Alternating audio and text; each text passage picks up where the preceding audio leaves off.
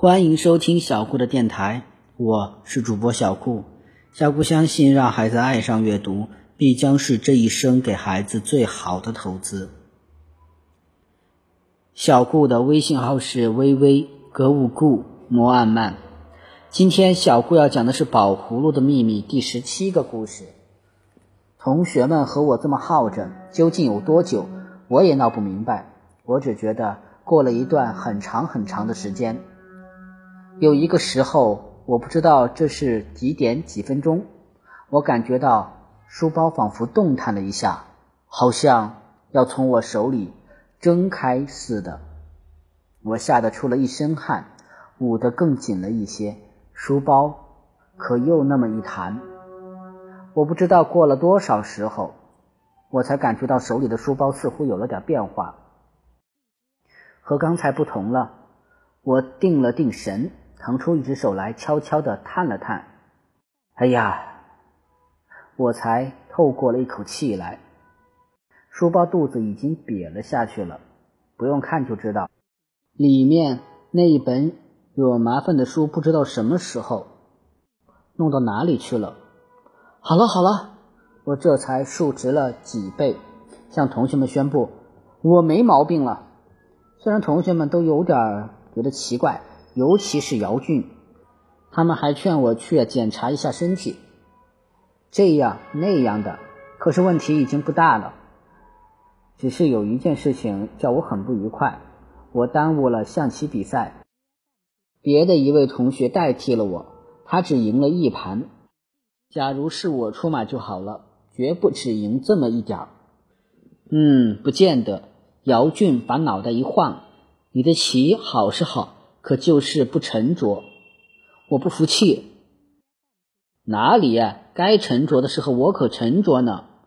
可惜你从来就没有过这样的时候，所以你下棋还输给我。嗯，别吹，你倒是给我下下看，来，可不许后悔。当然，姚俊这个人，你别看他个子小，勇气可真不小。哪怕他下不过我。哪怕他和我为了下棋吵过嘴，他还是啊敢跟我下。同学们都闹哄哄的围过来看，我对自己说：可不能大意了，也不能打架。这虽然不是正式比赛，可也差不离。他们都想考验考验我。这回我的确很沉着，不慌不忙的动着棋子。我总是啊看清了形势。想好了招法，然后才下手。凡是下棋的人都该像我这么着。姚俊的棋不如我，这是大家公认的，连他自己也是这么说。不过他有一个极其奇怪的毛病，我可实在想不透他脑筋里到底有个什么东西在作怪。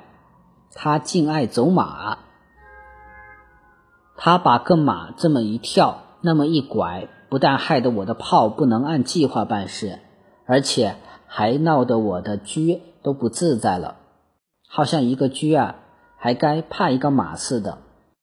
我非得吃掉他那个马。我打定主意，我该想一个巧招，叫他意想不到。这可并不容易。嗯，我这么一招行不行？然后又这么一来，要是他那么一下，嗯。他准会来那么一下，那我我正这么想着，正想的差不多了，忽然我嘴里有了一个东西，我虽然没瞧见，可感觉得到，它是啊打外面飞进来的，几乎把我的门牙都打掉。他还想趁势往我的食道里冲呢，要不是我气力大，拿舌头和悬雍锤拼命，那么合力一挡。他呀，早就给咽下去了。同时，姚俊嚷了起来：“咦，我的马呢？我这里的马呢？”哼，我知道这是怎么回事了。同学们七嘴八舌的，有的说那里本来就没有马，有的说有。他们看着棋盘四周，又看着地下。我趁大家不注意，这会儿想要把嘴里的东西吐掉，可是没有机会。因为郑小灯啊又盯上了我。王宝，你没吃吧？嗯嗯，我用鼻孔回答。什么？吃了？嗯嗯，我仍旧用鼻孔回答，还加上了摇头。怎么了？你又发什么病了？这么着，大家又都瞧着我了。我出了一身汗，我晃了晃手，谁也不明白这是什么意思。我自己也不明白，王宝的嘴怎么了？有谁发现了这一点？这时候啊，不知道为什么，究竟是因为出汗容易着凉呢，还是别的什么原因？到现在还没闹清楚。我鼻尖忽然有点痒痒的，简直想要打喷嚏。哎呦，可不得了了！我暗暗的叫：千万不能打，忍住！无论如何，然而不行。我揉揉鼻子。想让它缓和缓和，可越揉越痒。呃呃呃，来了！我一跳起来就冲出同学的包围，赶紧呢拿手绢捂住嘴。可是事情发生了变化，我刚才这么啊了一阵，踢一次还没有喷出来呢，我就觉得我的嘴里忽然空荡荡的，那颗棋子没有了，我吓了一跳。把下半个喷嚏都给吓了回去，掉出来了吗？我自问自答。哼，怕没那么容易。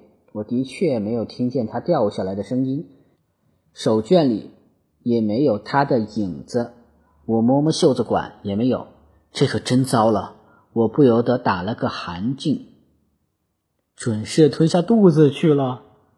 准是我一张嘴又打喷嚏，舌头也这么一松，他就趁空溜下去了。那么挺老大的一颗棋子，也许他就卡在什么地方，哪里也不肯去了。那可就更不好对付了。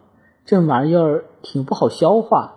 我知道，要是他顺顺溜溜的跑下去，那他就得老实不客气的钻进我的胃里。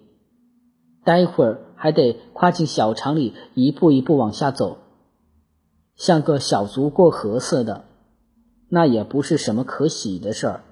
这个马，你想不到它的味道多么古怪，吃下去一定啊不大卫生。